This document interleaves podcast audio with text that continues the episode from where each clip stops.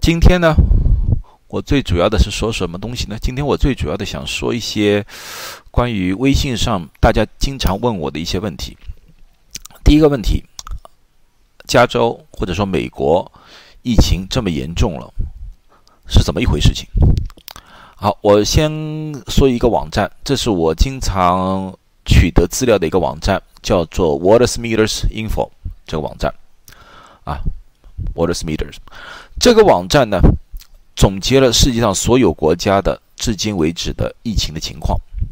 从这个图上也可以看到，整个世界疫情还是在持续的升高中，这个是每天的确诊的人数。然而，从整个世界的角度来看，死亡倒反而处于了一种相对平缓的一个症状。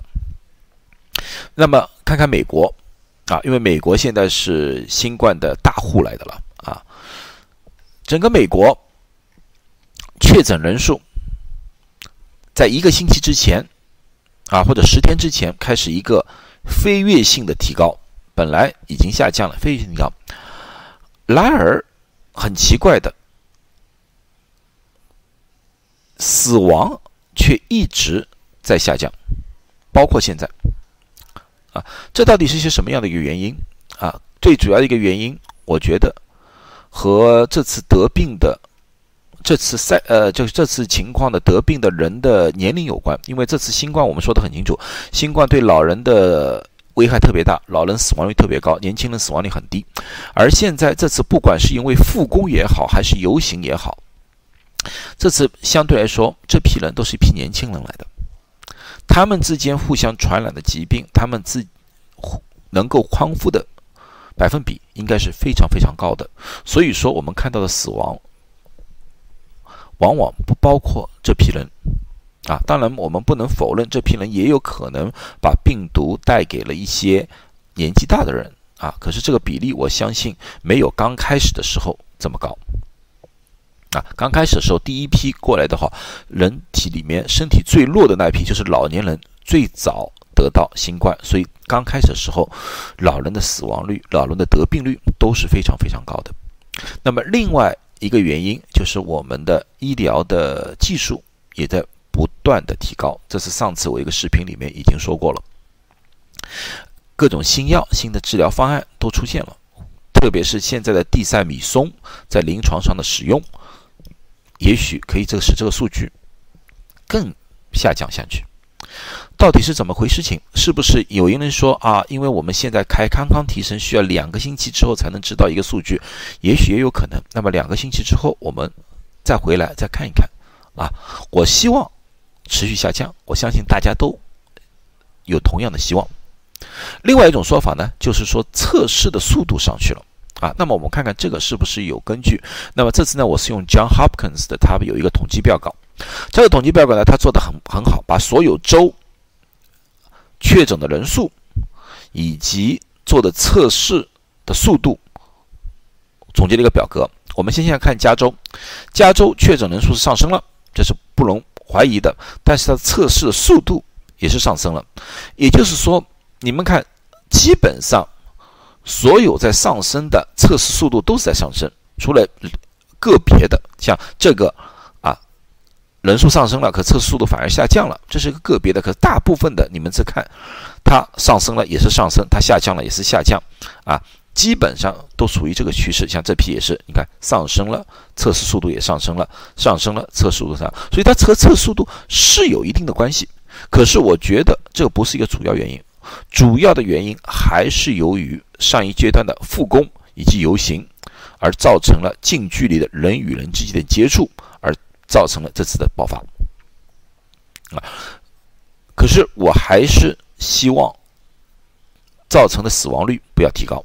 只如果是这样子的话，我们还是不幸中的大幸。那么第二个问题，大家经常经常问我的一个问题是什么问题呢？就是说后遗症的问题。其实我去看了一下，什么是后遗症？中国的你们的后遗症，后遗症其实就是一个病好了以后，由于某些器官的损伤而造成了一种永久性的或者长期性的一种疾病或者症状。啊，这叫后遗症。所以说，从这个定义来说的话，我已经觉得我们已经现在不能称它为后遗症，因为整个新冠到现在为止有半年时间，啊，根本就达不到所谓的一个后遗症的一个标准。我们只是说有些症状恢复的比较慢，这个我们大家都早就知道，任何一个病康复之后，保证是有些症状好得快，有些症状好得慢。以流感为例吧，流感一般五到七天发烧这个症状就好了，不发烧了。可是咳嗽因人而异，有些人的咳嗽一两个星期也好了，可是有很大一批的病人咳嗽可以咳两三个月时间，这就是说症状没有好。我看现在看到微信上传的那些东西，基本上都是这类的，就是说啊，那个症状没有好。啊，呃，嗅觉这东西丧失，啊，一直没有恢复回来。那么这个就是，我觉得这是时间的问题啊。他们这篇文章什么地方来的？微信上，微信上这篇文章其实是从《华尔街时报》上面出来的。《华尔街时报》在六月一号就写了一篇文章，他说有一些病人没有嗅觉、味觉，其他症状都好了，这个还在。他是这么一个标题啊。他没有用后遗症这个标啊，只是说这个好像恢复的比较慢。我查了一下我们的一些病人资料，我们发现确实有很大一个百分比的病人，这个有些时候需要一个月、两个月或者更长时间才能恢复。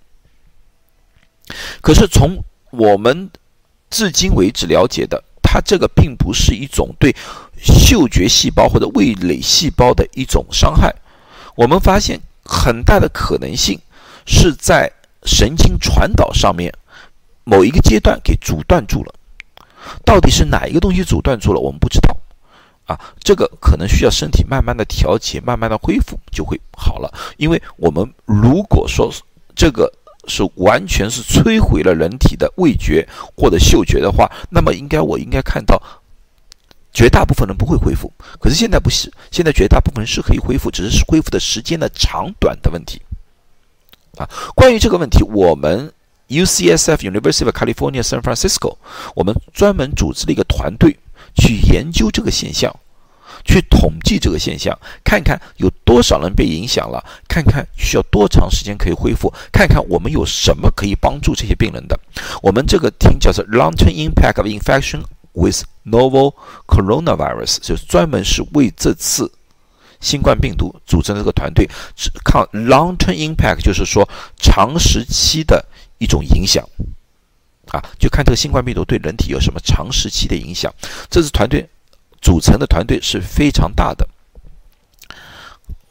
在这个团队里面有医生，这是肯定的；有病毒学、传染学的专家，有心脏。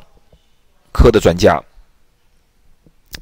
啊，有专门是发炎炎炎症的感染症的啊，还有药物学的专家，有肠胃道的专家。因为这次你们老是感觉是那种啊嗅觉味觉，可是我们还发现了很多人像呃腹泻啊、呕吐啊这种现象，也是有一批病人有很长一段时间有这个现象，所以我们把肠胃病的。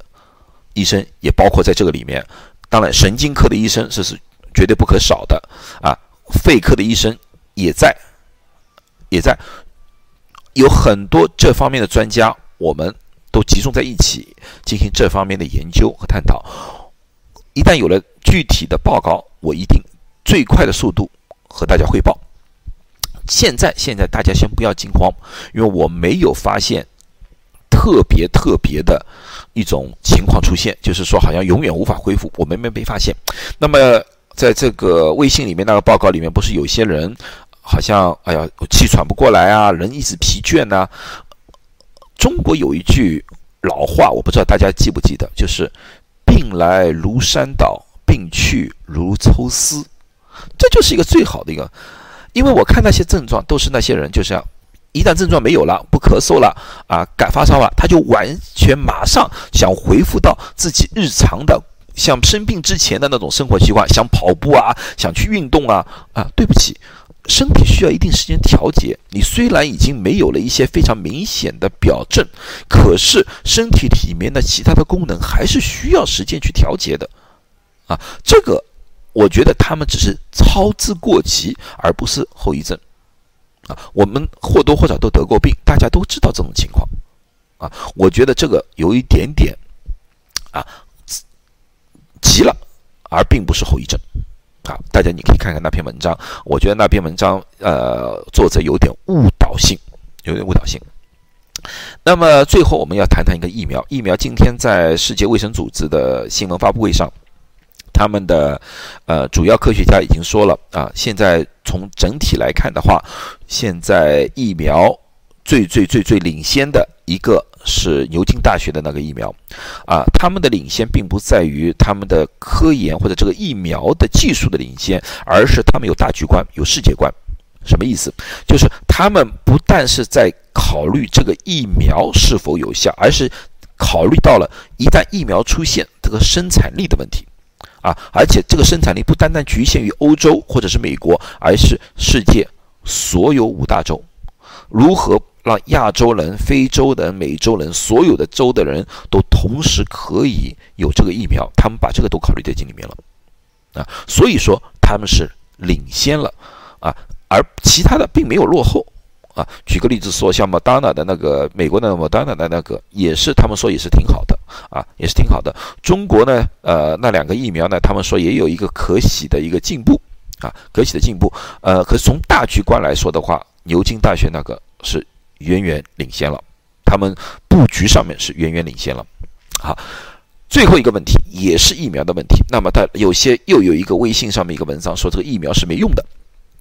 啊，那个因为发现有些人抗体一个月、两个月，这个抗体测试就测不出来了。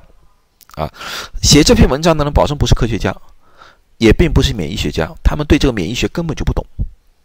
啊，抗体这个东西或多或少都会出消失，可是我们人体有一个免疫系统的记记忆性的细胞，就是会记住东西的一个细胞，叫什么叫 T cell？T 细胞。这个细胞是什么样一个东西？这个细胞可以记住。你这个病毒，所以这个病毒再次进来的时候，它已经准备好了，就像一个电脑的储存器一样，它把这个东西记忆住了。当你这个病毒一旦来的话，它个记忆器就会马上要求人体产生抗体，重新产生抗体去消灭这个病毒。而这个 T cell 和抗体没有多大关系，就抗体哪怕消失了，T cell 还是存在。啊，这就是我们想诱发的一种东西，就是 T cell 的一个记忆。所以说，抗体去掉了之后，我们人体还是对这个病毒有一定的免疫能力的。啊，至今为止我们没发现这个 T cell 也会消失。嗯，好，那么今天我就讲到这里。我相信我的这些帮大家解答了一些微信上的一些疑问。当然，以后的疑问会越来越多啊！我希望大家以科学的、理性的方式去理解和分析。这些文章啊，有些时候呢，往往一些文章是断章取义，有些呢是啊，完全我们说的标题党或者哗众取宠的啊。